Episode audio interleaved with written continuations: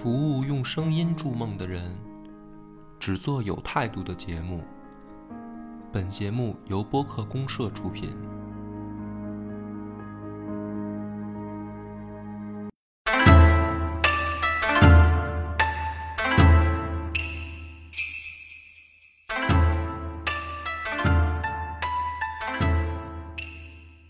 大家好，欢迎收听超级游文化，我是金花。我是恶霸波，没想到这个然后我们就搞成了三集。啊，《泰格立日立人传》居然讲了三集，嗯，那个其实我觉得吧，应该前面两集叫《信长的野望》。我还真不太一样，我嗯可能这期讲完了，隔一段再讲战国，因为吧，你不能太老讲同一个。对对对，因为因因为吧，就是我觉得这些故事也好，这什么的也好，它会有好多角度。其实信长就像我们上期最后结尾到这个本能寺事变，然后这个这个秀秀吉起家，这不叫不对起家，就秀秀吉这个什么大大回转这些事儿，嗯其实是有好多种版本的。对对对我们对上集讲，因为因为我有一个那个朋友，就是他特别喜欢听这个，嗯就是这这类的，然后他就是对这些事儿就是有很多好奇，嗯呃，其实真的是版本特别多。对，因为我猜谁是幕后黑手。对，因为我们讲的呢，实际上是以我们那个《泰戈立志传》那个游戏和日本历史的一个大部分的那个这个相对所谓的正史，因为他们也没有一个特别明确的正史。相对流传广泛的版本。对对对，流传广泛的光明版本，对 因为有很多的这个黑黑暗版本。因为确实说，为什么秀吉能够那么快就跑回来？对，说他是不是幕后黑手 对？对对对，而且其实像什么当时的德川家康、柴田胜家都有各种奇怪的反应，包括说的这明日光秀这个造反怎么这么无厘头？德川家康的反应不奇怪，德川家康就是跟山沟沟里面跑呢，这他妈神君越以鹤呢吗？就是他怎么能先那么早找那么明白就赶紧就跑掉这种？说包括明日光秀的造反，感觉完全没逻辑，嗯就是就是好像没留后手，就是很多这种这种奇怪的事情，包括好像说不像他之前的那个精明状态，对对对对吧？嗯包括说什么敌在本能寺，实际上在日本也是一句谚语，嗯也有很多的这种指代。这个，但是我们这回就是说以《泰戈立志传》的这个角度讲，就是讲这个相对正常光明的版本。以后如果说。没得做了，再讲信长，从信长的角度讲，对吧？其实他那其实我觉得后边也是关系到他怎么看待日本的发展，然后这个什么武士阶层等等等等的这些问题，对对吧？那就是来咱们就是从这个猴子的这个角度讲，他现在已经青州会议了。青州会议了，嗯，青州会议呢，参会人员就是织田信长的俩儿子，嗯呃，信雄和信孝已经沦为俩傀儡了啊。这俩儿子呢，这个一个精明，一个傻。反啊正，还有精明的呢，有有精明的，老好像老二比较傻，老二是因为那个当时让猴子吓的呗，不是让猴子吓的，老二是因为当时打那个忍者村儿乙贺啊，要屠乙忍者村儿的时候呢，伊贺留忍者，伊贺留忍者，然后香吧，对，结果让忍者给揍了，然后那个 揍傻的，不是大家就说啊，说他妈连个忍者村你都平不了，最后织田信长自己带兵去给平闹着了。那忍者闹着玩儿呢，嗯，就是你正规军平不了一帮这个是当然，也是，您您人说嘛，挺丢人呢人说嘛，全世界最弱的忍者就是日本，因为大家知道那儿有忍者，真正厉害的忍者你不知道在哪儿。对对对对，好有道理啊！按照忍道来说，按照忍道来说，你得不知道我在哪儿才叫厉害嘛。有有道理。哎呀嗯，开玩笑了，这个确实不太行游戏，咱们都可以到时候再再嗯再再再讲讲。那么，呃，另一个儿子就很精明哦啊，也就是相对来说吧，嗯啊，儿子呢，这个就讲到这儿，嗯，剩下呢就是主要戏份还是在家臣身上。哎，就是家臣已经是瓜分天下，因为他们是有那分封制。对，他们这里面就是柴田胜家、哎，丹羽长秀、羽柴秀吉，还有一个应该来参会，但实际没来成的，就叫陇川一义。龙川一义啊那这个早期也还算可以的人，早期还应该算他们家一个算是等于挺重要的角色。啊铁炮比较强，结果呢，这个大家一致同意说陇川一义来晚了，不等他了。大家都希望他最好别来，本来就是分赃大会，少一个就多一份儿。少一份儿是一份儿吧。嗯然后就开始开会。开会的时候呢，老三就是精明那儿子，嗯就是跟柴田胜家两个人就捏咕好了，啊就是咱俩呢结成同盟。啊，平分天下。哎，你呢会上称兄弟一把，嗯是吧？你是咱家的这个家臣团里面的元老，啊，你说话有分量。他是这功勋最高的了。我又比我哥聪明，嗯，咱们两个联手啊，起码这两票稳了。对丹羽长秀呢，就是一中间派啊，啊，和稀泥的，他主要是不会打仗，我觉得他到这会儿就怂了。嗯，然后把我哥呢留给猴子，对，他们是这么想的啊。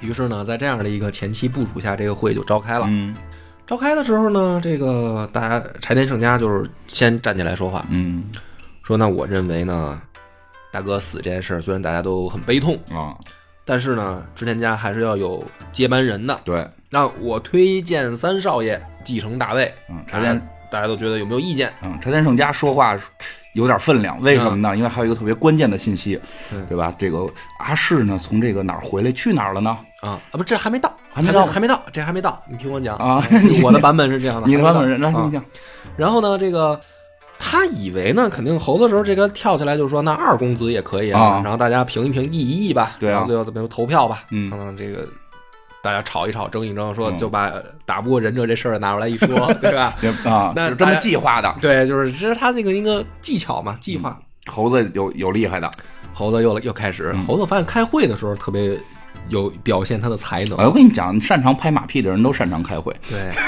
猴子这时候又不阴不阳来一句说，按照礼法，这个继承啊，应该是长子继承。哎，对，咱有继承法呀。对啊，嗯这中国那边都这么干的吗？啊对啊你看一没有长子继承就出事儿吗？对啊，对看那个老袁家最后，对你想想袁绍，想想刘表，对吧？都说了，嗯，那咱《三国演义》嘛，对，就《三国演义》智力能加十呢。嗯，哎，猴子这么一说，柴田胜家脑子一愣，嗯说。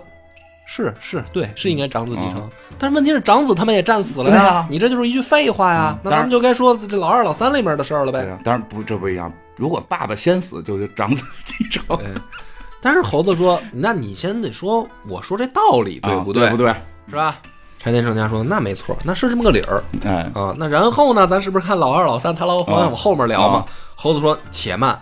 哎，长子既然继承这件事对，长子死了，长孙儿还在啊。对呀，说咱他妈大少爷有公子啊，对啊，这就是好多继承法上的问题，你知道吗？就是这个，咱们现在现行的继承法也是，就是最后你看谁先死，信长先死了，那顺位他儿子，后来他儿子又死了，那就得往孙子排，哎，对吧？如果长子先死了，信长后死，你再说二儿子、三儿子的事儿 这个时候呢，柴田神安一愣，我操，在这儿等着我呢。啊，长孙儿多大呢？反正还不会自自己拉屎撒尿呢，哎就是一小小孩儿哎啊啊，明白了，啊，这就是小傀儡呗。对啊，啊，那好，那我同意啊。嗯，那咱得接着聊。那咱这位少主现在年纪小，对那是不是得有人辅佐他？谁是这个托孤大臣，啊，对吧？辅佐人摄政王，摄政王吧摄政，王家督嗯，好，那咱们讨论这个。啊，然后猴子说：“我认为啊，既然有了继承人了，嗯，代理的大臣就不应该再找织田家的了。哎有道理啊，哎，你看看，说那你这想这二公子要是辅佐，那三公子他篡位啊不满意，对啊吧？三公子当了二公子不满意，回头再打起来，嗯，你说这事儿咱找个外人吧，对，最好是外姓来辅佐，嗯，直接那俩公子全杀。啊我操，这会开的，啊，对呀，咱俩都被等于给排在外边了。啊那但是柴田胜家一想，我还有机会，我还有机会，这这没没毛病啊。他就没想这个自己会开成这样了，还有机会，嗯，不善于开会的人，猴子说这个，那我认为家臣里面呢，我愿意受这个辛苦，是很累不要脸。的。很累的一个工作嘛，对没日没夜，一天得工作三十多个小时。对，柴田胜家说，靠，那你愿意，我也可以啊。啊，那么这时候两个人就等于嗯都说自己行的时候，啊。那就得看这个其他重臣了嘛。嗯。这个目光就都聚集在丹羽长秀身上啊，那你就出来出来说话吧。嗯，真的，我玩游玩游戏的时候，我觉得开始我觉得，哎呦，这人老棒了，嗯，后来越往后玩越觉得，哎，这人怎么这么这么无赖呢？鸡呀。这是。吧，嗯，这个丹羽长秀呢说，肯定也获不了了就是肯定得表态，说那个你们这么说呢，倒也对。至于你们俩谁辅佐呢，我觉得本来啊都不合适，嗯就是说你们也有可能争啊，对啊吧？本来都不合适。说但是呢，有一件事儿我很清楚，嗯，给大哥报仇的头功是哎，羽柴秀吉是猴子的啊，嗯猴子的。就是我也没说谁合适当辅佐人嗯，但是我就是说大哥头功是谁干的嗯。这一下柴田胜家就闷了，嗯，为什么呢？他没参战，对呀，谁让你不去的呀？哎，他他没参战，那你这么一说，操，这天下道义的事儿啊啊。结果游戏里智力不太行呢。嗯，丹羽长秀说：“那这样吧，嗯，我也知道猴子要当的你也不乐意，嗯咱们呢找一个另一个，就是不是在咱们这个几大佬的这个范围里面，咱往下挑一个。嗯挑了一人呢，其实就是猴子的下属，哦，就是在打明治光秀带头穿毛利家军服的那小哥们儿。柴田胜家呢也明白了，说你再争下去啊，因为羽柴就是已经表态了，羽柴秀对但这就算，但羽长秀已经表态了。你，再争下去，只能争到说那就猴子自己来就完了，啊。就别脱了裤子放屁了。嗯。那干脆就别争了，嗯，不争是不争，回去磨刀，咱们战场上见。打呀，对，就是那就别争了，这会开了也没什么意思嘛。所以呢，这分赃大会呢，表面上看就是羽柴秀吉赢了，嗯，嗯，得了新增的封地，哦。其他的封地就是按原有不动。对。然后大哥原本那个都城嗯。留给长孙儿，啊，就是等于自个儿留着都城玩吧，啊，就是派小弟跟那儿看着，就是就这么一结果。嗯，然后各自回家立秣马立兵啊，哎，就是。反正就是干。老番呢就没这心思就活泛，嗯。说那我眼看着又家里面肯定得打起来啊，那就得拉拢这个有实力的啊家臣了。捣乱可不够，啊。说那柴田胜家这边就是典型的猛男，啊，家中武将排行第一，对我得拉拢他啊啊！你开会开不过猴子，那打仗你还不行吗？啊那怎么拉拢呢？我这个姑姑啊阿氏啊，守寡呢，啊，老爷子这个柴田胜家六十多了，这也是走走妞的路线，对，你还爱不爱他？你要爱他，我把姑姑给你送过去，啊成全你。这个阿氏嗯，恨猴子，是啊，因为我老公他妈的你那个逼死的。你逼死的，你是前锋啊！对啊，对啊，你你给我老公跟我公公都逼死了，嗯，我跟着谁我也不能跟你猴子呀！对啊，哎，这个柴田胜家猛男，他干猴子，我就嫁他。老爷子，我就爱你啊听，都想编的，挺假的啊！特别假，哎呀，给老爷子高兴坏了。哎老爷子乐啊了，老爷子说：“这个三公子果然有眼光啊！这个我一定会对你姑姑好。嗯”于是呢，回去就开始这个整兵啊，啊。准备武器这还有不是这？我觉得他这个这个这个信长这儿子脑子有问题，啊。就这回去还有功夫练武，嗯他得他这个就是说白了，就是大家总得回去号召一下嘛，说是要要要开战了，这就是他心思就不在练武上了，嗯，对吧？就跟姑姑就玩耍了，对。你回头给你再生一侄子，看你怎么弄。嗯，嗯回去以后呢，没过几天，这个就是猴子那好哥们儿嗯，前田利家就前来了。田李家，前田利家来呢，就是传达一个消息，嗯就是能不能不打，都是自家的兄弟，嗯是吧？你们俩打起来了，对谁都没好处。嗯，主要我怎么办？对，你再说，你说我跟谁呢？嗯是吧？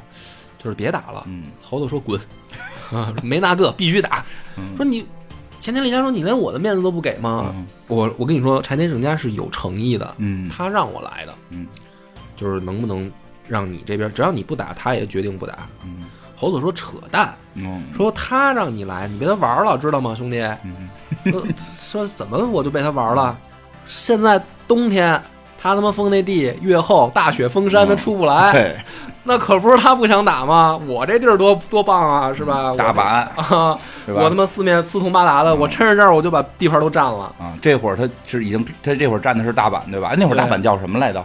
那会儿好像、嗯还不叫大阪，不叫大，阪，不叫大阪，叫什么呀？叫石山什么？不是不是，他那个叫什么？那个安土城，不是安土是那个安哦土桃山城，哎，也不是，不是，就是叫就是叫石山本本源寺城，好像是叫哦，对对对吧安土是后来那个就安土是是之前信长建的嗯，桃山城是那个猴子后来猴子建的嗯。哎，对，实际上大阪在那会儿不叫大阪呢，大阪城是后来可能一会儿也会讲到。是这个猴子的发家，也不叫发家地，就是他的这个这会儿的这个根据地。对，就是后来东之镇、夏之镇的这个地方。嗯，那么讲到这儿的时候呢，这个前田利家就被撅了，啊，回去了。回去以后，猴子就开始疯狂的扩张，嗯带着兵四处折腾，嗯把陇川义都给招来了。陇川义说：“干啊，会我没赶上开。那肯定跟他说说，你知道当时我等你来的。哎，那老东西不等你，知道吗？要是你在，你就是这个顾命大人了。我猜打这是我猜的对。反正龙川义可能之前也一直跟这个柴田胜家是不是不对付？嗯，他好像是中间派，中间派。对他这个等于当时最先接到的任务是去，因为贾匪败了，嗯。后来那个这段咱们没讲嘛，嗯。就是武田信玄回去死了以后，他儿子。又被这个他们给给灭了。灭了。啊，灭过一那次。甲斐的那个地方，就其实应该带真正的接管人是陇川一义，嗯。他是接管那个地方去了。嗯。结果这不来晚了吗？对啊，那不好，山路都出不来，山路真不好走啊。真的那，车都出不来。交通基本靠走，可能。嗯来晚了以后呢，这个鲁山一这时候就来事儿了，说那就干吧，啊，干，趁着这个柴田胜家在山里面出不来，我就跟猴子争呗。嗯。但是呢，他还真是这个还挺顺利啊，啊，也占了几个城，嗯所以猴子就把注意力呢就放到鲁川一身上了。他们俩要打，对。嗯，然后呢，那个老三三公子就跟着鲁川一一块儿造反了。你说这不是墙头草吗？啊。反正他就是没实力，有名分，谁拳头大跟着谁，反正就不跟猴子，就这会儿老老实实跟猴子，然后出家睡妞不完了吗？都让像你这么想就没有故事了。对。那么好不容易呢，这个据说那年的雪下的还挺长，三个月。嗯，这年的第一场给雪，这个老爷子可能也是跟姑姑呢我觉得就是让姑姑 耽误了。耽误了，反正也终于出山了。嗯出山的时候就决战，嗯决战呢就出现了那个那叫什么什么七本枪来还是九本枪？剑月。啊，对，剑月七本枪，就是织田家这边啊不是、那个猴子家对猴子他们家里边出了这个七个最能砍人的。啊，啊，这里边就有日后的什么加藤清正、什么福岛正则，加藤清正这种企图侵侵略我国的这种大坏蛋，对吧？咱们这个泰格立志传就不讲到明朝那个，嗯不讲，但是得我们得提一下，要要不然你你显得你好像崇拜他的样子，没并并并没有，我们都讨厌他。战斗力如渣的，智商也不怎么样的一个人。哎，不过说一下，好像这个这个加藤他们实际上跟猴子是有亲戚关系的，不是，他是养子，他因他是这个宁宁家的宁宁宁养大的养子。哎对，其实大家得得注意，这是这是到后来老哎狐狸德川家康他妈搞事情的时候，宁宁的最关键作用对，了。就我们第一集讲的时候就说，哎，这宁宁后头有事儿，有什么事儿？对这会儿慢慢体现出来了，宁宁家的一群人出来了。对，嗯然后呢，这个砍人就砍到了属于这个手起刀落，手起刀落，眼睛都不眨一下，嗯那就那种场面吧。从这个蓬莱东路一直砍到这个南天门什么的啊。嗯但是最关键的时刻呢，就是战场发生了一个转机。哎，这个前田利家本来是在这等于柴田家的阵营里面，嗯他的布阵靠后，嗯，几千人吧，你说他也敢用他，你说脑子不知道怎么想的。打着打着，前田利家颠了，带着自己的人撤了不。是，我觉得柴田胜家这个想不明白，你怎么你你怎么能用这种人呢？哎，你听着，我这后面那段儿这个好，因为我刚在我的那个系列里讲过、啊你讲讲。嗯，这个他这一撤呢，等于就产产生了连锁反应，啊就是等于柴田胜家的这前锋砍着砍着人啊，往后一看，说我操，后面山上空了。啊这个前田利家一撤，二队三队跟着也就走了。啊，跑了都。对，二队也是撤，三队叫溃散，哦原地解散了。嗯前田利家就傻了，一看后面没人了，说那怎么办啊？那咱也就撤吧。嗯所以这一场会战就是等于又猴子又赢了。嗯好像我说有意思，就是柴田胜家回去的时候路过前田利家的那个城池，嗯他进去了，进去吃了顿饭。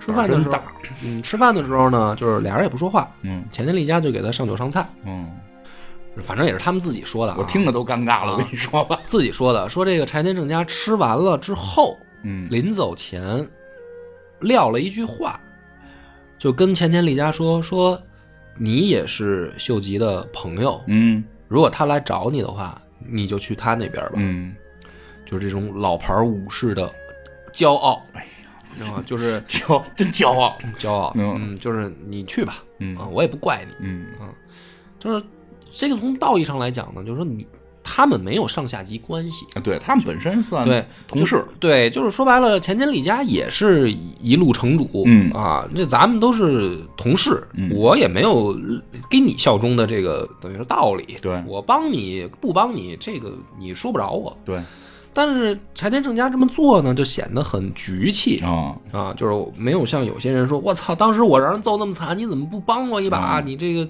就是那意思啊。那么前田利家后来果然就去了猴子那边，哎呀啊，这主要是发小长大的了，都快。嗯。反正最后呢，这个兵败的时候，阿市，嗯，又看关键的，我就爱听这个，你爱听爱听这 阿市怎么着了？阿市就说我他妈又白睡了啊，这会儿阿诗还可以呢。这个对啊，老爷子。临死的时候，就是阿市这时候也动感情了，因为据说柴田胜家也是动毛感情了呀，我都不带信的。就反正也是他们自己说的最流传最广的版本啊，最动人的版本。嗯，对，最动人的版对，本。就是说这个柴田胜家呢，临死的时候，就是说那个你你你去猴子那边吧，嗯因为你毕竟是主公的妹妹，啊他不可能动你，主要是你别管跟谁睡过，对啊他主要知道他想睡你。啊。然后呢，阿世说说我那意思啊，就是说我这一辈子也真的是他妈够了，啊我觉得你是条汉子，啊干脆我他妈就跟着你一块儿就咱就训了吧，啊！就是我这就跟着你了，啊你毕竟也算我老公了。柴田那山说帅的那怎么没这样啊？：“ 对，帅帅的给他送走了，让他活着嘛。嗯这不是让他活吗？杰克安的 Rose 这个 好好活着呗，啊是吧？人家帅哥美女是来这一套，啊老头子这个也也想学帅哥美女嘛。就是说你你你你你别别别，啊你还年轻啊，你你还有好日子过。你可以跟猴子睡嘛，他肯定想睡你，你不会死。哎，大概这路子，对，反正不管怎么说呢，这个嗯，要惋惜，惋惜惋惜惋惜吧。惋惜这个这个阿世这个事儿吧，训了，是是是死了是死了，但就是是死了，但就是说你体会一下那个心情。其实真的，我觉得这故事吧，我觉得可能真的有一半是编的，但就是说他们把这故事编的还挺有意思。你从阿世那个角度看啊，这个出嫁是这玩意儿送的，嗯，我不想跟那个敌人结婚，对然后你他妈送我去的，对，然后我跟那边可算有感情了。啊，然后他妈又跟人打起来了，你最后啊又他妈逼着人死了，嗯，啊！我这回来现在可算有个着落了，你又把我这老公逼死了。对。你你你，虽然你这个可能是一种追求我的表现，但他们有点，你考虑过我的感受吗？对呀就是我死了我不会跟你睡。对呀、我觉得这个阿世就是真的，我觉得他痛恨猴子啊，也是我觉得他说说正经，其实说他可能不是恨这个人，这个人只是成了一个焦点，恨命运。恨这个命运，恨这个时代。对，嗯，女人就沦为了等于政治的工具，对对吧？你说，你看，像就是按传说里说 被他妈哥哥送完，被侄子送，啊，就是你你说按按这个传说里说，还给哥哥送什么这个哑谜，是很有智慧的女人。但是这我得补一段，因为我我也我的观点我也讲过，我说这个啊，就是前景长政啊，嗯说白了就是他让阿世送送的东西，哦因为最后他们为什么金旗撤退能成功啊？就是就说白了，前景也不想下手，前景就没堵他，嗯要堵他他们就完了。哎，反正就是阿世这一辈子的惨，这个这一生的这个悲惨，他聚集到一个人，就是每回我最悲惨的时候，都他妈有你，而且都他妈是 你你经的手，你甭管是不是这个时代造成的，是他妈你经的手，我跟你睡，呸！绝对不可能。所以我我更相信的是他不想跟猴子睡，而不是为了陪陪柴田胜家死。哎，甭管怎么样吧，反正是死了。反正死了，嗯，死了以后呢哎，但是孩子不能死啊。对，仨闺女送回来了，哎。送回来以后呢，哎，猴子这哎，嗯，先是哭吧，先哭，哎呀，阿是死了。对，哎呦，有一看说哟，这儿有一个这个迷你版，主要是你想，为什么这故事里边得说这个前前景长政这个帅呢？嗯。他要说跟柴田胜家生的，你就得琢磨是不是这姑娘长着胡子，嗯，对，帅哥美女的后代，那你就没挑了。对，哎，微缩版阿世所以呢，这个猴子呢就真不要脸。对臭不要脸，他动心了。动心了就想追人家这个三闺女，觉得长得是最像他妈，啊。性格这个什么这个眉眼儿啊，啊。就是反正就是最最像他妈的这个闺女，反正其中一个叫叫什么应该叫查查吧？啊？查查查，然后后来叫殿军，嗯啊，叫查查吧，还是嗯这个查查这个小查查呢，继承了自己这个妈妈的美貌，嗯当然也受到了妈妈的这个言传身教，就是说猴子是坏人。嗯，那么哎，真的，这个猴子呢，就展开了疯狂的攻势，嗯，其实是爱情公属于。没皮没脸的爱情攻势爱势情攻势啊！你像他这时候已经是等于天下人了，就嗯接近这个位置了。对。因为自己家这边的事儿也都弄明白了，大家一看说那行了，就是说白了，织田家的这点事儿，以后都听这个猴子的呗，嗯，啊，就事业上已经到达顶点了哎，啊，然后开始了爱情。爱情，哎呀，这么大岁数了，在有媳妇儿的情况下聊爱情，对。像我一样臭不要脸了都。这个也也有个故事，说这个、你看这仨人性格特别不一样啊。啊，说这个说子规不提，为之奈何？嗯。啊，说如果是织田信长呢，说呃就是这这个鸟儿不叫啊怎么办？嗯。织田信长说杀之嗯。啊，猴子呢说斗之嗯，啊，老乌龟家康呢说待之，等着呗，等着呗，啊早晚庆。对，早晚的事儿。所以谁高明不好说。啊。但是呢，猴子就是这一套追姑娘，就是我就逗你，天天、啊我就求你跪着仨满地打滚儿啊什么的，对吧？今今天今天撕点绸子，明天放放个烟火送东西啊什么的。哎，你还别说，这还挺管用。啊，所以我有的时候觉得历史真他妈骗人，我怎么觉得像现实中追姑娘这样管用吗？这不是被人看低贱了吗？你把故事讲完你就明白了，啊你把故事讲完，啊，对对对。嗯然后，但是不管怎么说呢，查查就感动了，嗯，就就是觉得说你听起来的感动了啊这，么大个年纪个人了，还跟个孩子一样真诚，嗯是吧？六十了吧，快 岁数也不小了，五十多了吧？五十多岁应该四五十岁了，因为因为因为柴田胜家六十多，他比嗯柴田胜家小嗯。但是老爷子这这么一搞，没皮没脸的，说小姑娘也受不了，啊，嗯，那就从了吧，就就好了，就好了。好了以后呢，这个秀吉这边就出了一个大问题，嗯，什么问题？就是他原来这老婆宁宁就不乐意咱俩从他妈这个啊。村儿里面住着这土房子出来的，我给你天天做早饭，啊，是吧？你出去打仗，我在家等你。啊。啊。好，现在这个成功了。嗯。啊，人五人六了，嗯。养小的了，嗯。不要老娘了，是吧？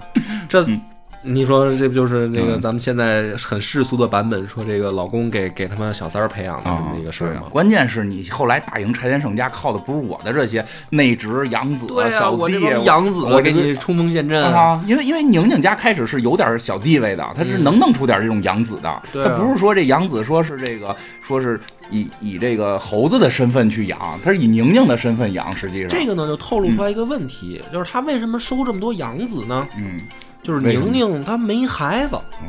连个女孩都没生。哎，不是这个这个事儿吧，就是其实也这个风尘这个猴子吧，早就一直好色。嗯他在没得到这个查查之前，其实也有别的妞，也有别的妞啊，他一出去打仗就招妓，都没都没生，都没生。都没生。所以历史悬案，对 对，悬案悬案，医学上的这个就是未解奇迹之谜啊。奇迹啊！大家其实大家当时都觉得，就是因为你这事儿不生吧，这就是两个人就是一，生殖隔离，你一个猴子跟人类生殖隔离，你不可能生。咱就说责任一半儿一半儿吧。就是说这个呃有人就说宁宁的问题，嗯那有的人一想说，那你他妈你跟谁都生不出来，那不就是你的问题吗？对啊，这事儿呢，那也没办法摆到明面上说。嗯但是呢，也我觉得也有这个原因吧，宁宁也就不能拦着他纳妾。啊，对啊，就说白了，我没给他生孩子，那会儿医学不发达嘛，嗯，你甭管生那帮养子再怎么能打，嗯反正他们不姓这个，啊，对，不姓他的姓儿啊。嗯所以呢，这个尴尬的事儿到这儿如果为止嗯还可以，嗯，后来对，更他妈悲催的事儿呢，就是不是本来啊，嗯因为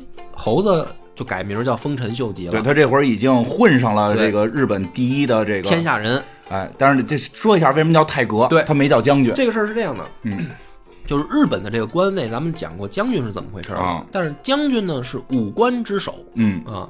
其实呢，皇家下面还有文官序列，啊文官之首叫官白嗯，啊，对就是武将之首叫征一大将军啊，文官之首叫官白。但大家都想到那个这都是等于于正一品嘛，对就是那个就是天皇下面说话算数的那个了。嗯那个丰臣秀吉是唯一一个当到官白的，啊就是文，因为你是武士出身，你就跟这事儿没关系了。啊，你就不是公家，对，就是你就是那条系统上，你最到头你应该就是征一大将军，你也可以了。嗯。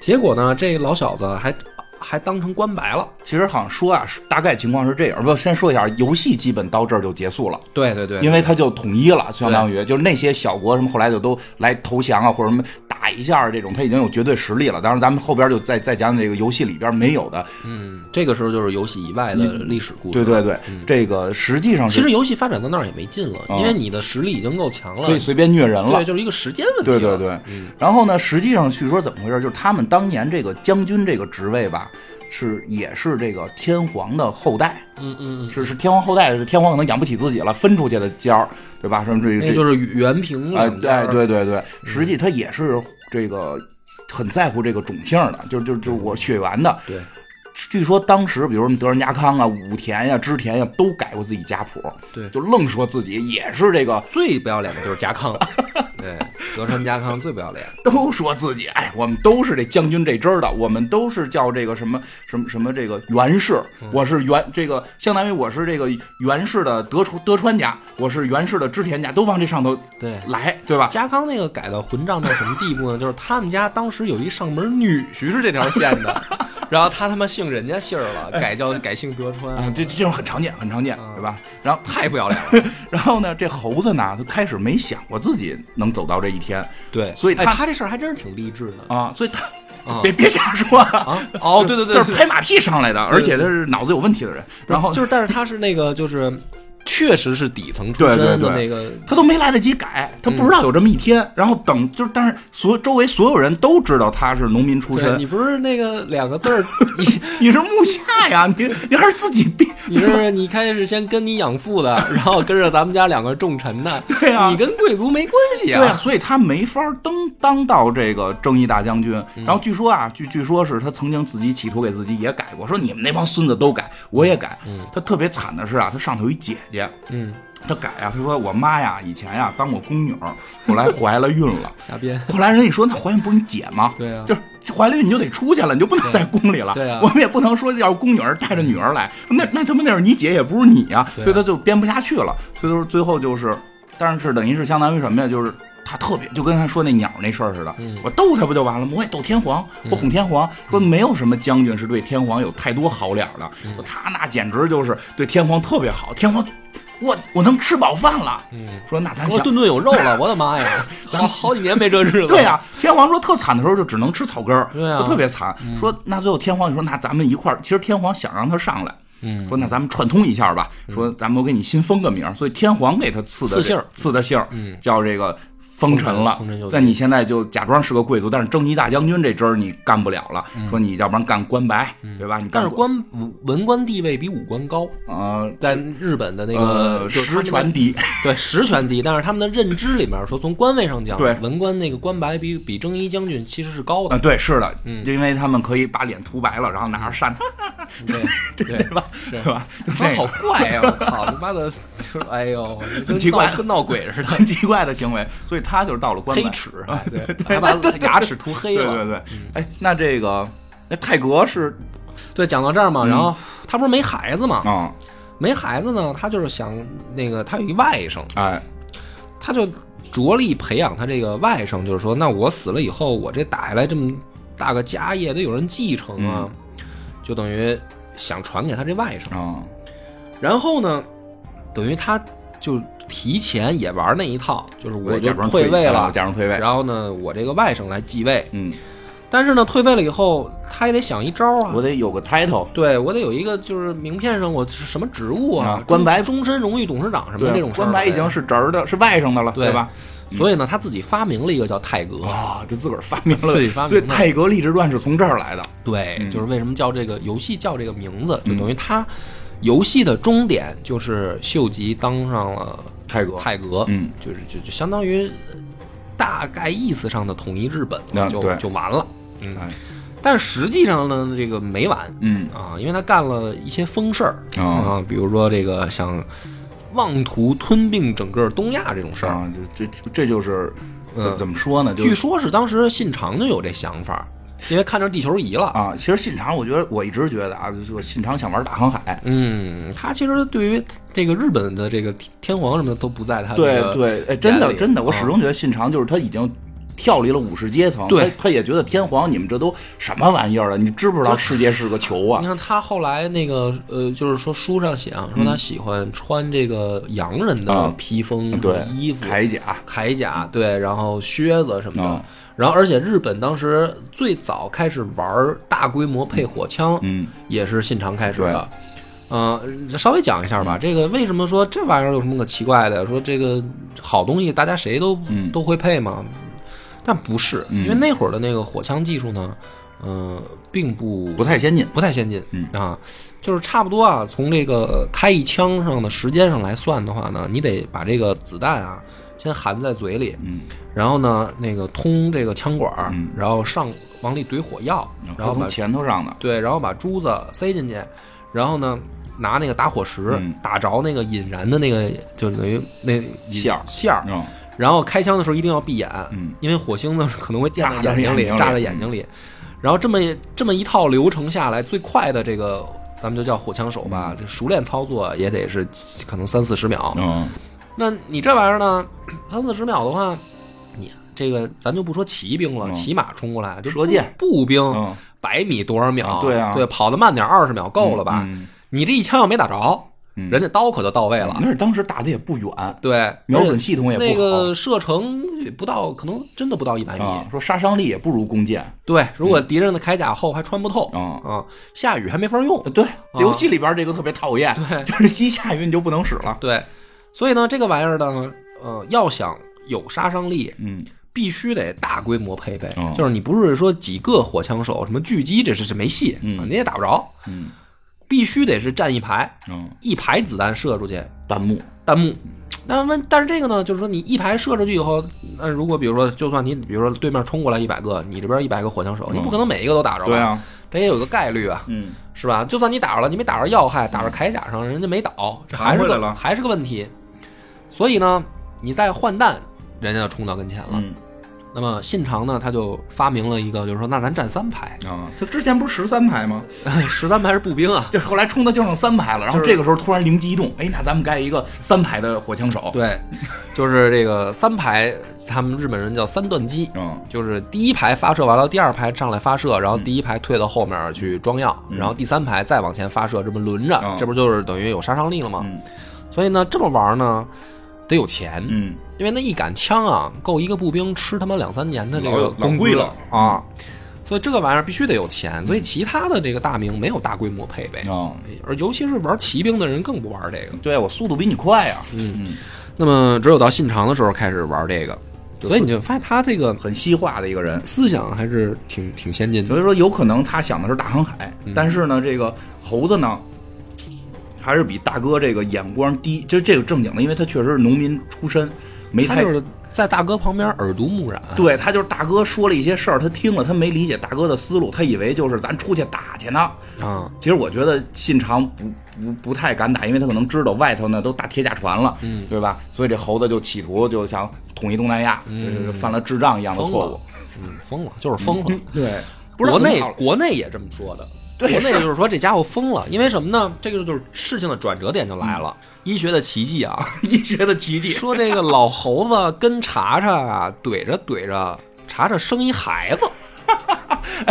还是一男孩儿。哎，对，然后呢，老兄弟啊，就怎么看这外甥怎么就不顺眼了。啊，我这有有儿子了，对呀、说这是我的种啊，嗯那我这家业弄半天，我得给我自己的儿子呀，对啊，是吧？然后没弄两天呢，儿子夭折了，嗯，死了，他儿子死了。嗯哇塞，我就觉得这个事儿吧，我都我都我都不好意思，我就觉得这个 他心挺大，对，就是然后就是说呢，咱们就怎么办？没什么办法呀。嗯，哎，没过一段时间又生一个。哇了个缺了，就是一辈子生不出来，跟这小娘们儿生俩，嗯，大反正自个儿想吧，自个儿想吧，到底是谁的？所以这个日本就有各种版本，说这个这孩子不是猴子的。嗯，啊我听过几种版本啊，一个呢说是十天三成的这个，基本都是承认，他 大家都是基本我们都认识十天三成。对，十天三成是猴子一小弟。哎，啊，主要会算账。聪明，嗯。特别聪明。他举一个例子，就是他那个呃，跟柴田胜家干仗的时候，啊他不是被人两路牵制嘛？嗯然后他从陇川一役的那边的前线要往柴田胜家的前线的时候，中间不是得等于跑路嘛？嗯跑路的时候，据说他等于一宿就到位了。嗯，这一宿发生了什么呢？就是怎么他夜里行军还能这么快呢？为什么呀？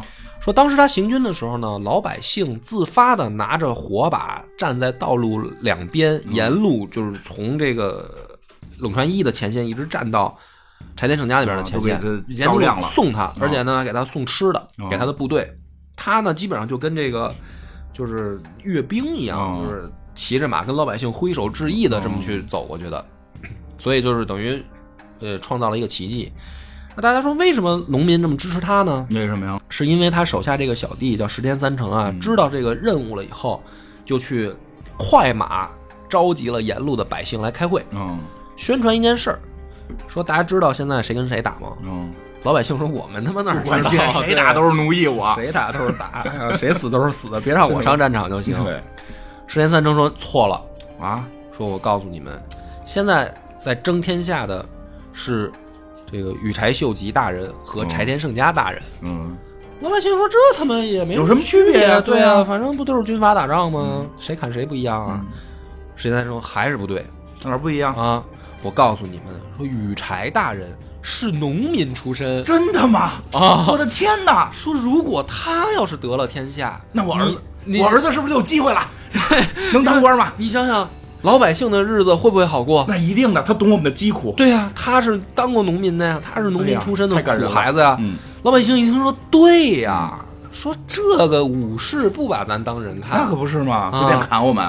说这要是让这个羽柴大人赢了，那是不是农民的日子就新时代就来了呀？啊，于是老百姓自发自愿的去给他这个等于沿路的这个站街会说这小伙子，啊，嗯，就是体现他的能力在这儿，就是这个十天三成啊，是与与等于猴子带出来的小弟，嗯其实特别的信任他啊，，是他后来的这个怎么讲，就是最宠幸的人最。宠幸的人，就是财务上的事儿都让他我管都。我都怀疑他是不是也那什么，可能是仨一起嘛。嗯这因为不是正经，日本的那个日本他们那个战国时候，不是说就是什么打仗的时候带女人，除了德德仁家康喜欢带女人，说好多大名不愿意带女人，觉得不吉利，就是睡那个叫小杏儿，对啊什，么森兰丸这种都是被睡的嘛。龙阳是吧？对吧？都是睡起来的嘛，所以你，所以后来你琢磨怎么，哎，有可能，哟，这是一个版本。嗯，还有一个版本呢，说是真田真田信繁的，就是真田这个太愣了啊！我懂为什么了，我我懂最后他大阪之战，他最他妈卖命嘛，对吧？那怎么睡上的能解释一下吗？因为那个呃就还是叫他昌幸吧，真田真真不真田幸村吧，昌幸是他爹嗯啊，真田幸村怎么睡上的？就是因为真田幸村刚开始的时候是猴子的身边的那个呃马回众，啊，就是等于贴身侍卫，嗯哪儿到哪儿都跟着。嗯说这个十天三成呢，毕竟他还是一外臣，啊，就是他是一大臣，虽然宠信你，但是他比如说贴身儿这事儿还差点你有事儿咱俩商量来。嗯这个说真田幸村呢，他他妈天天就跟后面跟着呀，而且还不也是三个人。啊，对，热闹吧？哎呀，这个高兴哎呀，这个这个有意思，这有意思。说反正就是有不同的版本。哎，我说起来有一漫画叫《花之庆次》，嗯，讲那个前田利家侄子，啊，前田利家侄子前田前庆次，号称那个日本第一请妻者，在游戏里边武力值到头，剩下值都快归零了。那么一大哥，就是一疯子。那么一大哥哎特别神的，就是哎那里边我记得有一期漫有一集漫画特别逗，嗯。就是就是以他的视角看到最后那个战国最后那一段的历史嘛，就是也是去找那个真田玩什么的，就有就有一次好像真田玩，啊，对，玩玩娱娱乐嘛，真田洗澡，啪起来，然后那块儿有一高光的哦然后就是他们有一次是谁呀、是去暗杀查查去了，我记得是，我觉得那段我印象特深，就是说。我操！就是那个人好像会忍，我记不太清大概情节了，大概类似于就是什么会忍术，然后操一弄有杀气，能把周围人全镇住。有傻气的。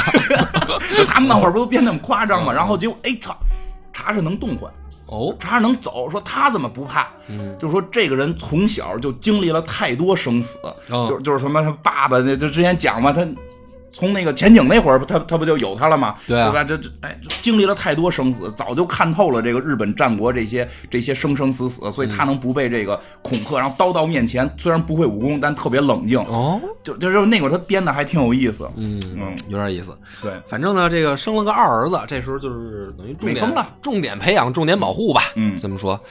那这时候呢，这个等于原原路庆长之役，咱们就不讲了，就算打完了吧。嗯嗯就是跑到朝鲜去折腾一溜够，然后让，大然后呢，这个三国的历史记载都不一样，中国是压根儿没怎么记。啊，对，中国不记得有这个事儿。觉得说这他妈是一个小屁事儿啊，就是咱们是咱们的这个藩藩属国需要帮忙，啊咱们去这个帮了下忙。啊，我们都没派什么大将，主啊，这个弄点东东北的这个铁骑过去就趟了呀，趟了就回国就完了呗。这个嗯韩国记得有意思了。韩国记得有意思，韩国那意思就是说，这个首先立击退日本人最大的原因是因为我们的水军将领李舜臣，啊，哎呀，然后率领着他的龟船，嗯然后击败了日本的这个舰队嗯啊，这是第一个。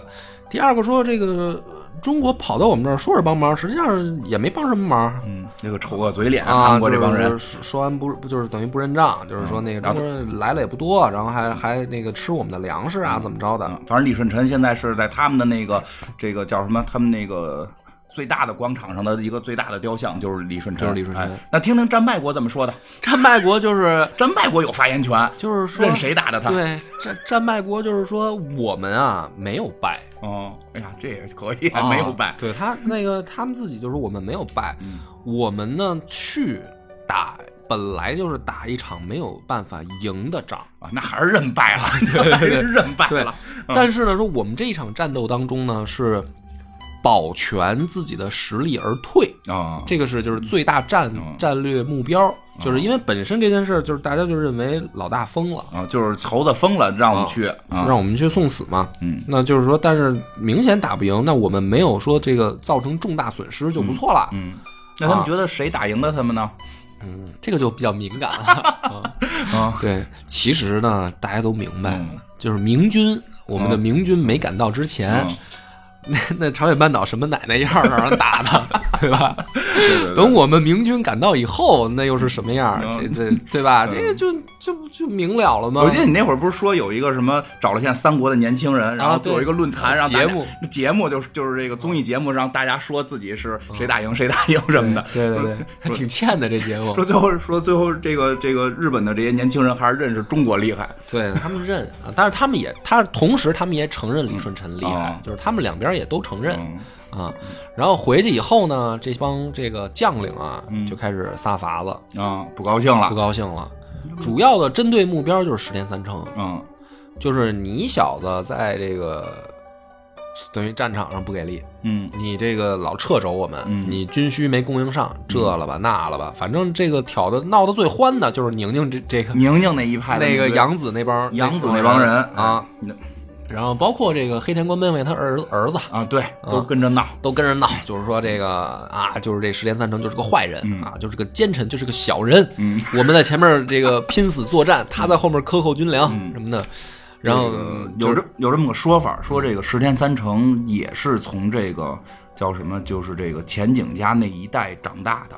啊，对对是吧？没错，他他跟这个后来的这个查查，就是这个阿市的这个女儿，嗯。这个这个全景的这个女儿啊，现在的这个老大的这个小媳妇儿，老乡儿老乡说以前见没见过，这都就是又是明日光秀跟那个 龟蝶的故事嘛，龟蝶的故事对吧吗？这个以前见没见过不好说，但绝对是老乡老乡然后呢，操着一口乡下话，同样的同样的乡下乡下乡下方言是吧？哎，然后呢，其实就说这背后那就是谁在争风吃醋，嗯，但是这个时候呢，还是要讲一下嗯另一支，就是呃这个战国三杰里面最后一位德川家康没去、啊，啊。好多人就是这个事儿也弄不明白，嗯就是说你这个猴子发动这么长一场啊这个对外战争，那是不是这个得把你的敌人送上战场？嗯因为猴子等于最后啊，就是打败了禅田胜家。嗯，这个不是天下这个诸侯也基本上能打的不多了嘛，嗯要么就在边远地区，啊，是吧？不是九州的，就是他妈北海道的，嗯就是那那种偏远地方嘛，嗯就是也也也没什么够不着够不够着，不着对你称不称臣的，不不吃劲儿啊就是唯一一个呢，就是德川家康、嗯不服，对啊，因为我是跟信长平起平坐的兄弟，嗯这时候逮了啊，嗯这时候嘚瑟了。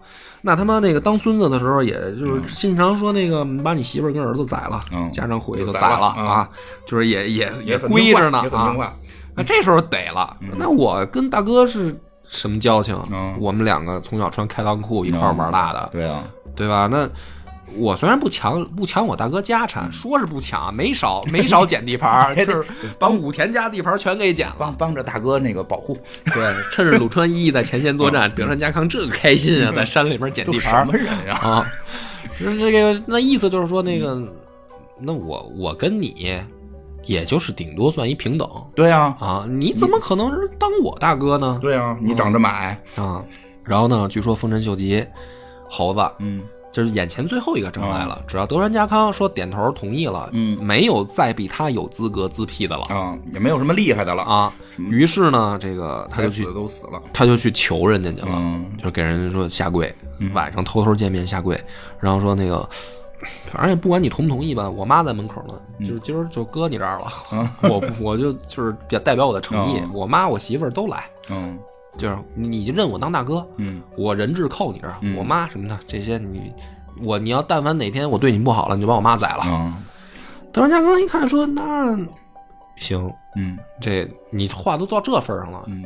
他们战场上还打过一仗，啊，对，好像是丰臣秀吉还打败了，是吗？还没打过德川家康打，过一下，这我都不一定是谁写的，我跟啊你说，打过一仗没打过人家，于是就把妈搁人家那儿当人质，然后第二天嗯。德川家康就带头嗯。等于在这个开会朝堂上就是就等于认了。嗯，我觉得德川家康也看透了，嗯。你占那么大地盘，你没儿子，哎，对，我等着就完。我这我家里有祖传的养生秘方，嗯。嗯。但是德川家吧，就是他们是一直就是在等于在来回当养子。啊、对，就是织田家牛逼的时候，他们也就是这状态；嗯。然后丰臣家牛逼的时候，他们还是这状态。金川家牛逼的时候，他们家也这德行，还还更更惨点，甚至。啊，就是能占着便宜就占，占不着便宜我也绝对不出来硬刚啊，啊。于是呢，这个大家就纳闷儿说，那看起来是等于他的臣下，那你应该给德川家康送到战场上去呀、嗯没有啊，没为什么呢？啊，嗯这个就有不同的啊分析，因为这就不是史实了，啊史实就是没去，对，啊就是大家猜呗。但是为什么不去？有的人就开始说了啊，有一种版本呢，就是说，第一个呢，他也调动不了人家，嗯。他不是不想让他去，他是说去了人家也不搭理他。嗯。你说回头回头再他妈跟后方反喽，对啊。更麻烦。对啊，嗯，还有一种呢说法就是说，嗯，猴子认为这仗不需要他，嗯。而反而就是怕他去了以后呢，在前线搞事情、嗯，抢功。抢功，到最后这事儿就说不清了。有也有道理，我觉得这个对，就是你别去，最后我们把整个东亚占了，你还是那块地儿，嗯。然后我们剩下的大的地盘，我这个养子那个侄子，什么我的儿子疯了，啊，我的我的那个侄子就是留下来当日本王，然后嗯我去当这个大明的这个皇帝，就是疯了，就是疯了啊，这也是一种说法我觉得这个可信，因为他派的还真的都不是说老的织田家的人，啊，对。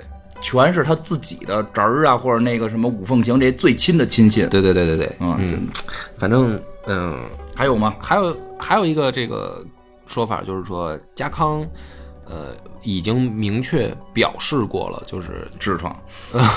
就是就是你你要是非要非要让我去的话，那我就翻脸。哦。啊，也有可能。对，就是可能跟第一种说法比较像，嗯但是第一种说法呢就是揣测，哦。就是他感觉自己也调不动。啊，这回是当面提了。啊，这个就是德川家康话里话外那意思就已经提出来了，嗯。不同的说法吧。嗯，反正没去，嗯，反正就是没去。嗯。没去以后呢，这个事儿就有意思了，生儿子了。生儿子了，啊，这俩。侄子呃外甥也给宰了，啊，这给俩逼死了。啊，嗯，他外甥是该死，嗯他外甥老可笑了。嗯说，据说啊，他外甥就是说这个，因因为啥也没干就当了官白了，嗯，就是主要工作是睡妞。啊，对对对对对，说哎是有这说法。说是不光睡小的，说后来有一天说看见那个老太太，嗯他说哎这老太太这个这胸部什什么样，特想知道，臭不要脸就找了公家的三个说没嫁出去的老女人给弄宫里来了。啊，他说好像还有这种就是连人家这个奶奶什么什么奶奶妈妈女儿一块儿娶，都干了好多这种不要脸的事儿，有点夸张了。嗯其实我觉得有点夸张，是？吗？嗯，但我觉得这就是为了弄死他而给找安的借安的口，对罪名。实际上其实核心就是因为实际上，我反而觉得是个可怜人。核心就是人家有儿子了，不想不需要你了。就是说白了，这个 反正我觉得是个可怜人，因为本身吧，命运没他什么事儿。我觉得还是不懂行，你就是到那会儿一看生儿子，马上自己退位就完了，就脑脑子不行。你看跟跟跟我们张良似的，对吧？我真我真有正经，我觉得在历史上好多人不懂得激流勇退，对，这也也也也是，是吧？你说他退了就完事儿了，这这个也是不同说法。有的人说也是想退来着，家那儿退不下去了。，对，就是退不下去了。甭管怎么着吧，反正是这个生了儿子给生了儿子，把侄子把外甥弄死了，啊然后呢，老头儿呢看着自己这个折腾来折腾去的天下，看着自己的小媳妇儿也挺开心，嗯于是呢，这个决定说撒手人寰，啊我死了吧，撒手人寰。我说那什么，说说特别不着调的事儿，嗯说他说他真的说当时脑子不正常，说不着调到什么程度？说他的二儿子刚出生没多久，把大半城给二儿子了，自己搬走了嗯嗯，然后后来还说就是已经疯到什么呢？就是那个大小便失禁了，啊，就是等于特别不正常。啊，就是就是说着事儿呢，嗯大哥就尿了，嗯你知道，大家就是说这老头已经就明显就已经怎么说呢，叫叫叫要要完，哎啊。然后然后这个德川家康终于高兴了，德川家康终于来神儿了，说哇他妈终于等到我了，我的天呀、还等了好几位人大哥了啊，是不是也该我嘚瑟嘚瑟了？于是呢，这个丰臣秀吉死了以后，嗯。嗯、大家都知道说这个德川家康一定会会搞搞事情，啊。然后十连三成呢就密不发丧，嗯。就是把猴子的尸体装在一个大坛子里，嗯。秘密运走，啊然后就是要在他走之前呢，把局势先稳定住嗯啊，先去找这些养子们什么的就谈。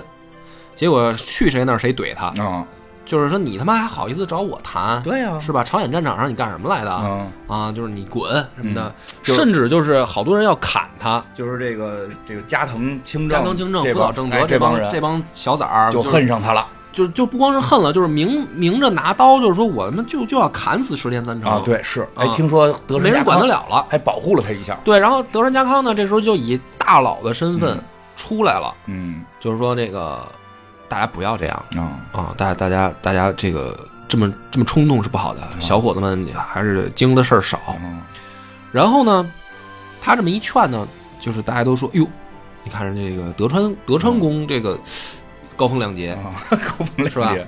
他越劝呢，石田三成越紧张。嗯，这时候干嘛呀？这对呀、是说他妈的都不听我的呀，然后都都听家康的。啊，家那康干嘛了？对他干嘛呀？他就他就更提防家康。家康实际上目的也是拉拢人心，所以呢，这就造成了两边分化的越来越严重，啊，然后导致什么呢？最后前田利家出来了，嗯就是说我也是家中大佬，五大佬之一嘛，嗯，对吧？对，五大佬，最后丰臣秀吉死了以后，他们家就是五大佬五奉行，对，说话最算数。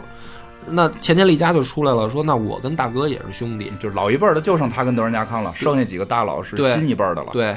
然后说那这样的话呢，就是我在一天就不不许乱，嗯，就是谁也不许去个去去等于说嗯搞事情。所以呢，随着这个前田利家的离世，啊，嗯，也死了。这个局势就压不住了。真能活呀，这德尔纳康，是，他哪儿他会啥呀？他就是会活呀，嗯，这叫老外号老乌龟嘛，就是能活呀。他那头盔弄得跟乌龟似的，嗯。我说，老乌龟呢，一看说时机终于到了，哎，小崽儿这个都都都听我的，啊，十天三成联络来联络去，联络这个麻风病人。大狗鸡，啊，大骨吉继啊，你说这名字多难念，大狗鸡。对对啊，然后他那个十天三成那个旗子上写的什么大一大万大吉是吧？啊，嗯对对对，对吧？嗯，反正弄一帮不正经的这个 不三不四的人，真是的，主要是真是麻对啊，麻风风病人上不了战场，麻风病让人抬着上战场，，抬一个那个小的那种跟跟那个这怎么滑担架。滑杆的，就就是他妈担架。担架抬着他。我说抬上场不够捣乱的了，不过啊。游戏里的数值很很漂亮。数值很漂亮，嗯。而且那个石田三成也很感动，说：“我操，日本第一武士来了，这个我的这个一仗必胜啊！嗯你就说那个，你给我写信吧，咱也干不了别的。主要会就是会写信，麻风病人给他到处写信联络，联络来人还真有几个。嗯，那个首先那个叫什么，嗯、官员战神那个小早川秀秋吧，叫。对对对，那也是秀吉的 秀吉的，等于叫外侄侄儿啊，外甥啊，外甥肯定不是侄儿了，嗯。侄儿是一个姓，就是还是也是外甥。原来也是说本来想往后立的，结果一看有儿子了，这个就也赶紧弄走了过继给别家了啊，过继给这个毛利家的后代。小早川了嘛？嗯对，毛利家还挺多。毛利家的扩大地盘主要靠把儿子过继给别人，对对对，就是周围几个小领主生不出儿子来，我这儿有儿子领走对吧？啊小岛川是人毛利的儿子啊，毛利两川、啊吉川和小早川，其实其实都是毛利家的。对对对，后来他们后代叫毛利小五郎。对，然后这个这个对联络到了小早川秀秋，西国也有人，岛津家他们联系上了。主要岛津家没得选，啊，他在岛津家最西边他在最西边，他只能参加西军，太他妈惨了。参加东军打个屁呀、还对对，反正就是也联络点人。然后那个池田三成手下还有一个呃麒麟才子，嗯叫什么来着？那哥们儿，小西呃，哪个麒麟才子？不是，就是把他把自己一半工资分给人家的那个。哎呦我操！我一下想不起来叫什么了。我想我想岛左近哦，对，岛左近啊啊，也也有几个猛人，反正啊岛左近据说当时第一大才子，啊，是文武双全。嗯然后石田三成说：“那个你跟我吧。”说不跟，跟我吧，不跟。说这样，那个你要多少工资？嗯，然后他说一数，石田三成说：“操，我他妈工资是 也就这么多。啊，然后说行，嗯，岛左近知道嗯知道他他这个工资多少多少，然后就感动了，嗯就是说我操，那你真有诚意、啊，那我跟你吧。嗯然后打完了打完了工业之战，特别没打完的时候说操，我他妈拿你这么多工资也挺不好意思的，我还打输了，还挺悲剧的。反正就是到最后呢，德川家康拢了一波人，嗯，主要就是宁宁这一派的、哎，据说这帮养子，啊，据说开打之前，德川家康是去找宁宁长谈过长谈了一次，说你看你老公死了也没给你留下什么。啊啊！你们夫妻一场就跟了这么一个王八蛋，啊，是吧？我说我猜的，差不多差不多，我觉得就是差不多这意思吧。说你看，呃，你这么下去，肯定这个小三儿，嗯将来他的儿子啊，就顺风顺水。主要关键这个是这个这个天下是你打的呀，对呀、你说这创业的时候，你打的呀，谁给他捏的饭团儿啊？对呀、你说最后去去打柴田胜家是你的养子啊，对呀、你小三儿要上来，你养子你说你这怎么弄？你怎么办？啊而且就是有个传说啊，说特别逗，说宁宁说因为好多媳妇儿嘛，然后宁宁就是猴子后来即使说不跟宁宁睡了，但是还也挺尊敬她，我估计主要是怕怕养子，相敬相敬如宾吧？对，相敬如宾。然后是说呀，这个所以还挺尊敬宁宁呢，也拿自己当大姐，说招待这帮小的辈儿的妹妹们，家里也聚会，家里聚会啊哈，然后说看见有这个黑百合是吧？是什么花儿？反正就是说说，哎，你看我这儿人送我一特牛逼的花儿，然后大家都来看，然后大家啊真牛逼，姐姐这花儿没见过。说后来呢，过了几天呢，这查查也说开这个晚会，嗯然后姑娘们就都去了，这宁宁也去了，说结果发现他们家院子里都是。倒了的那种花儿，说啊，这这这个花儿就是我们老家有的是，就就给他气着了。对，说是反正争风吃醋，争风吃，其实这个小故事，其实就是他们俩有点因为老公这事儿争风吃醋。反正就是最关键的就是这个原配宁宁嗯去游说这帮，啊，宁宁是倒戈了，对，就是你说是倒戈吗？这原配他表三他就表态了，啊原表态就是说这个听德川家康的嗯啊。另一边呢，就是这个西边是以石田三成为首，联络这帮不三不四的人吧，嗯啊什么病人、老弱病残吧。你这可不是老弱病残吗？脑大子有问口机器病，胶川秀秋这个右脑脑子有问题，对，这也右。哎，在在那婆娑罗里边，乔德川秀秋形象特别逗，是扛一个锅跟王子王八似的，大招是吃萝卜，对他只会吃，对就是他们自己国家人都这么看待这些人。那他们觉得这一张有戏，我也不知道他们怎么看出来的，反正他们觉得特有戏，然后就准备开打。嗯打的这地方就叫关原。嗯。这个官员，据说咱们现在这个说有日本人说这个关东关西就是这个分哦区别，你这个关关原以东叫关东，官员以西叫关西，然后关东人瞧不起关西人嘛啊，对。啊，反正就在这儿开打。开打的时候呢，很尴尬的问题嗯。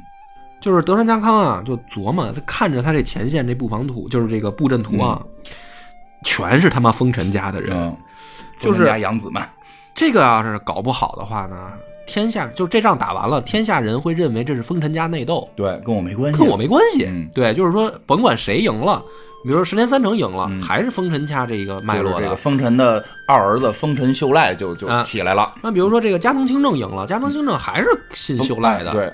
就等于那这事儿甭管打完了这一仗谁赢谁输，其实跟我就没关系了。啊，所以谁发起首首先的进攻，这个哦很重要。对，就是首杀，对对，要拿一血这个事儿是这是最重要的。First blood 那一声一喊，谁拿的，这才是最关键。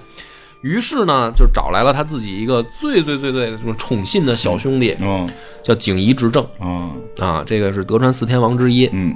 景夷执政呢，手里面这支部队就是老乌龟收了人家甲斐武田家的一支赤备队，也给自己染红了，然后就交给景夷执政了，然后秘密交代他，嗯。就是把他也布阵在这个前线嘛，啊。旁边都是一系什么加藤清正、福岛正子啊，这帮人就是就是织田家的这帮小弟，你嗯，一定要打响第一枪啊，兄弟。你弟！要先冲出去，甭管死活，对你必须冲出去，你要死了，哥哥给你 给你给你家里，你放心啊啊，这个后事我都给你安排好好的。但是你一定要先冲出去，你要先不冲出去，让他们抢先了，这事儿就变成人家织田家内战了。对啊，啊！他那个锦衣之政内战，对嗯。景夷之政这个出色的完成了任务啊。啊，第一个是冲出去了，而且友军在这种情况下不是没管他，嗯。就是跟上了。嗯。跟上的情况下呢，这个西军十连三城这边呢也没转，嗯，人家确实还是有点兵力，对，两边就陷入了混战。嗯，人家是想着啊，人是想着那个上山家能来帮忙，啊，对，上山家也没来，路上就好像就就就死了上山家就是也也有作为，嗯然后关而且特逗的是德川家的主力被真田家在拖住了，啊，真田家也。人家几千人给他几万大军拖住了，以后再讲真田家的事儿，那更有意思。那也挺逗的。对，嗯反正就是说有几路还在外头给牵制住，牵制住了所有人都来了。就是的确，官员正式开打的时候，东军处在不利位置。啊，嗯，那么打着打着呢，最神的一幕就来了。嗯，吃萝卜的，哎，吃萝卜这个小早川秀秋布阵在西军的后方，嗯按理说呢是一路生力军，啊，就是在战场进入焦灼态势下，如果小早川秀秋率兵杀出来支持西军的话，嗯。西军就可能获胜了。嗯。但是呢，就有一种传说是老乌龟呢早就跟小早川秀秋捏过好了，啊。就是关键时刻你反水，啊，然后呢，说这哥们儿啊就犹豫不决，嗯，犹犹豫豫的，犹犹豫豫说：“我到底跟着哪边干？”然后呢，老乌龟呢，在一看战况进入焦灼的时候就急了，嗯就是：“商量好的反水，你他妈不动，啊，这就很头疼了。”对啊。于是呢，就架起炮来轰小早川秀秋的阵地。啊，你说按道理讲，一轰你就赶紧反击吧，对啊，呃不是这么你想你。说按说你你你轰他，你这不就是把人逼到对面去吗？啊结果说这孙子就怂了，说大哥催我了，好反水，什么玩意儿啊？然后在西军后方就拉起来了，啊，干。然后另一边，比如说这个什么九州约过来，岛津家一看说，撤，对呀，搞人家招谁惹谁了？我们他妈才来几千人，是吧？我们也扭转不了局势，嗯我们招谁惹我们就玩一个漂亮的撤退。嗯，对，他们这也是一个挺典型的那个岛津家的抉择嘛，嗯就是这个在日本啊也是后来拍拍成纪录片了啊，就是研究说他们家这个在这一仗的表现、嗯表现在什么地方呢？逃跑，对，逃跑。对，岛津家的抉择是说我们走哪条路？嗯说你要是这个往西直着退吧，嗯嗯第一个呢，人家会撵上来，啊，而且呢，这个我们数量不占优势，嗯。而且我们一旦撤退，连西军的人可能都会对我们有想法。对啊，万一沿路使个绊子，嗯。下个黑手，拍个闷棍什么的，怎么啊办？所以看起来正常人都会选择直接往西撤，撤回九州就完了呗。对啊，他们家这个是应该是岛津义弘，我没记错，嗯对是个是。是个愣子，说他妈咱们往东撤，嗯 冲过敌人的阵地，啊，冲出去以后，咱们再再等于走南线绕绕回去绕绕回去，绕回去啊，让他们不知道我们在干嘛。对，让他们以为咱们是在进攻，嗯，搞得咱们好像已经突破了敌人的防线以后，实际上咱们是跑。我操，这个真的我都觉得从长计议，他们都想好了，可能有高人来了，说啊，几百年之后啊，嗯你们这个萨摩藩啊，你们能干点事儿，对逃跑，萨摩土佐，对吧？以后咱们以后咱们再弄德川去。还有常州三个神经病藩，嗯，你看人后来是人成功了嘛，成功了，成功了，绝地确。对吧？反正据说就是九州的人就是那种属于亡命徒啊，是，啊，打架不要命。嗯然后，九州跟他们本本州的人不太聊得来，我觉得特别诡异的一帮人，嗯成功撤退了。成功撤退成功撤退了以后，西军一看就是能跑的都跑了。没了，只剩下麻风病人了。不跑的更恐怖，不跑的都是反水的啊！麻风病人也也是最后说切腹自尽啊，死在这儿吧。啊十连三成也是这个切腹自尽，嗯反正能切的都切了，嗯，都死了。等于真正的这个丰臣秀吉家的，因为我我觉得他嗯们把那个正义的一方好像当成就是十连三成，谁谁谁谁把正义的一方当成石田三？就是他们日本人自己日本人觉得说石田三成是继承猴子遗志，想拥立秀赖的。哦，哎一会儿讲完了，我给我我跟你聊聊我的看法。嗯，嗯没有，就到这儿就完了。他们家就等于啊，还有还还有大阪之战，讲吧，不讲了，不讲了，那以后吧。东之镇、夏之镇，反正后来就是德仁家康，就是就统一这一仗之之后，基本就赢了，大势已定啊，大势已定。再打大大阪战的时候，就是就是，就相当于等于于丰臣家的这个序序列，就是嗯丰臣秀赖就只控制了大阪这个城，啊然后城里面有好多钱，啊，但是实际上地地盘已经最后就不行了。盖庙使了，对，盖庙使还盖了个钟，还写错字儿了找茬了，写错字儿了。嗯是那这个你说说吧。啊，我我我嗯我说什么来着？哎 哎，真的，刚才说到哪儿了？说的就是德川家占领了这个官啊，就是打赢了官员之战啊，你说谁正义这事儿哈？正义？对正义啊啊，，正义这事儿啊，其实吧，就是真的历史这事儿，就是看怎么聊。我觉得就是就是因为好多都是后人编的，后人加故事，那肯定对吧？实际上，丰臣家在那会儿那帮武士都看不上他，看不上谁啊就？看不上这个这个木下藤吉郎这哦这个孩子，啊，对对吧？因为你不是我们这阶层的，啊，不是因为他可能是私生，不是野野种是吧？就是你就是就是这这就是木下藤吉郎、丰臣秀吉这个人，你不是我们这个这个阶层的，嗯所以呢，你想，如果德仁家康得势，其实你真的有时候看这故事，尤其是我后来看到那哪儿，看到那个大阪之战的时候，有一个有一个神人，这个神人号称是什么晚出生几年，早出生几年就能跟织田信长一一较高下的这个说的那谁吧，独眼龙是吧？独眼龙，他干啥了？独眼龙叫什么来着？伊达正宗啊，对，伊达正宗。我去看过他那个尸骨复原图，一米五几，然后拿着一个比自己身高长两倍儿的棍子，就是他啥都没干。那为什么后来在游戏里的数值特别高呢他是这个德川家康，后来不是德川家康当将军了吗？他把将军不是给他儿子了吗？他是他儿子的老师哦，就相当于咱们的太傅啊。个那那你他得他就天天跟他吹，吹，我那有活了，老牛逼了，你知道吗？嗯就实际它好多成分都是这个，包括说武田家、上山家，就上山，那上山为什么牛逼？因为他能打武田。嗯武田为什么牛逼？因为武田把德川揍了。嗯哼，把德川揍了的就是牛逼的人。其实，在游戏里真的就是，尤其是越早期的游戏，我觉得，我觉得就是信信长类或者说那个这个叫什么信这个泰格类，其实往后做，它也稍微在调整，就是在调整的呃。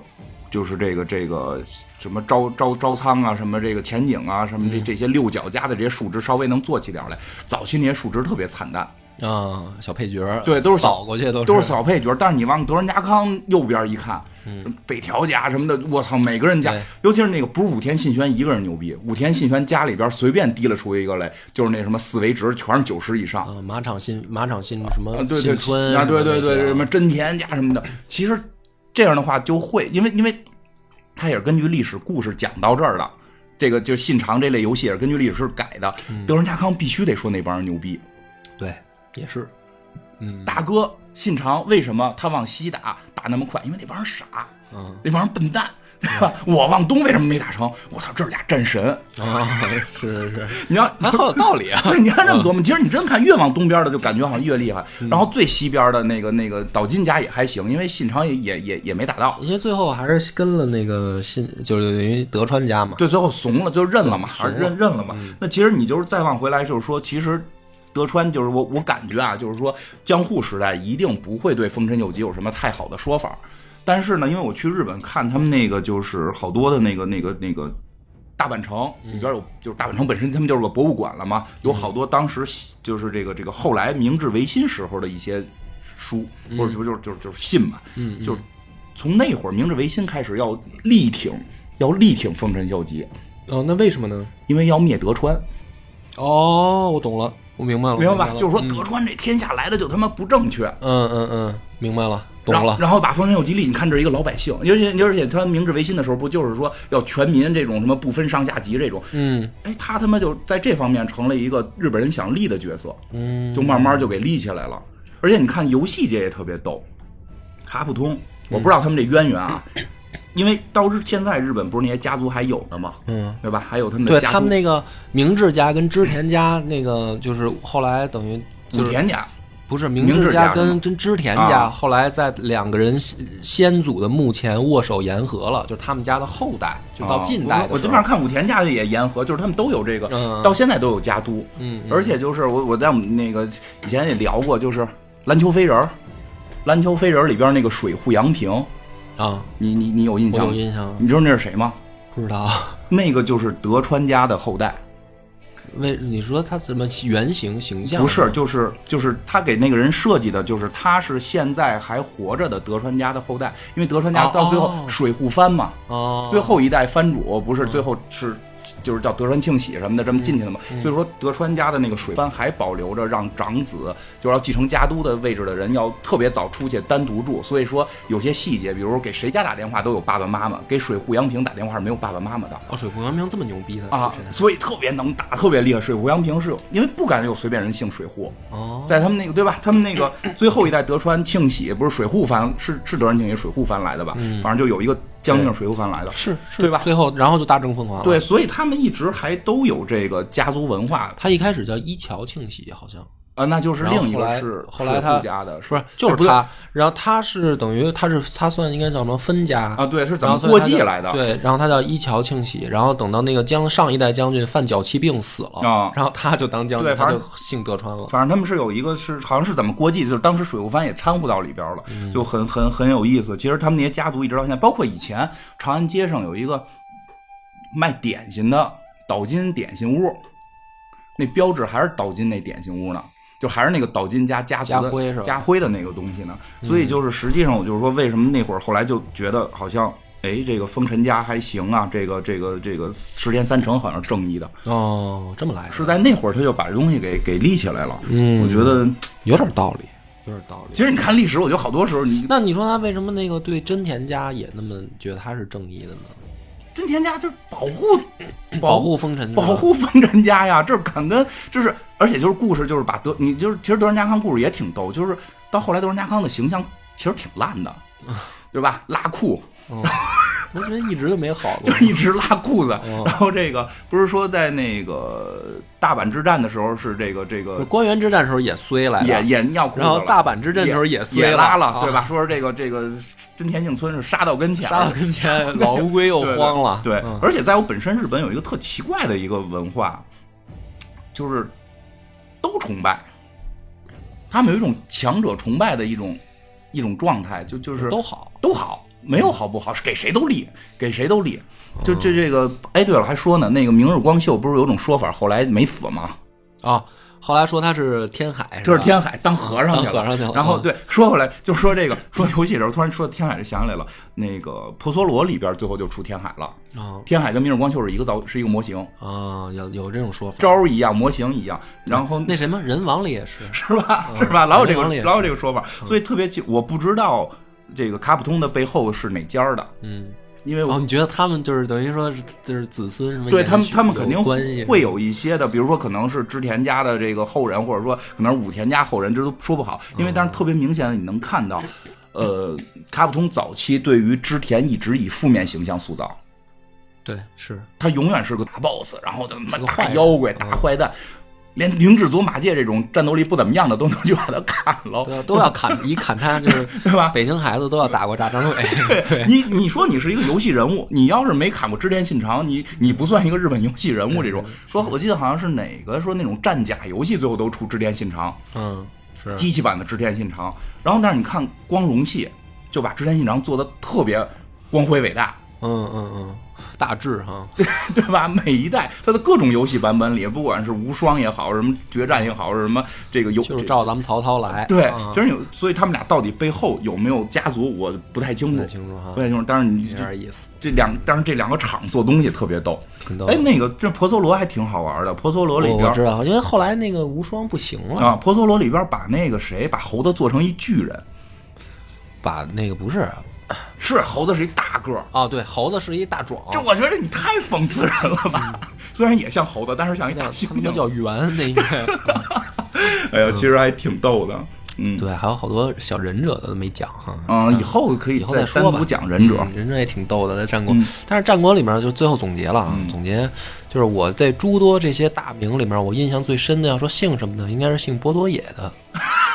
是有这个姓，是一鸟。对，是一鸟家辉是一鸟，我跟你讲，那会儿传这个波多野同志这什么在海啸里去世了，哎呀，伤心的我这。然后我就老在想，我说那这个是不是他们家的后代？肯定是 肯定是肯定是后来就伤心的这么不露脸呢？专门用专门用波多野，怎么不露脸呀？啊，露脸露脸了，都露了，不是光露脸。是是是是。好了，这不就到这儿为止了？听不懂的就别懂 真的包嗯那多长时间了？也也够了，一个小时十五分钟了。嗯行了好吧，等你来做结束吧。哎，那正好这个日本战国的这个故事，先以泰格为主讲到这儿。我觉得未来这个节目时间长了，肯定还得翻回来讲，就是比如吧，比如姐姐，游戏对吧？上山人王人王二出的时候，咱们再讲一次。可以可以，嗯比如说上山姐姐都没都没提人家，对对对对吧？对对这很多有意思的事儿，真田家那些乱七八糟的这些小忍者们，对对对吧？这个以后有机会，我们想一会儿一会儿我们录完这期，我们想想下边讲什么。感谢大家，再见。拜拜。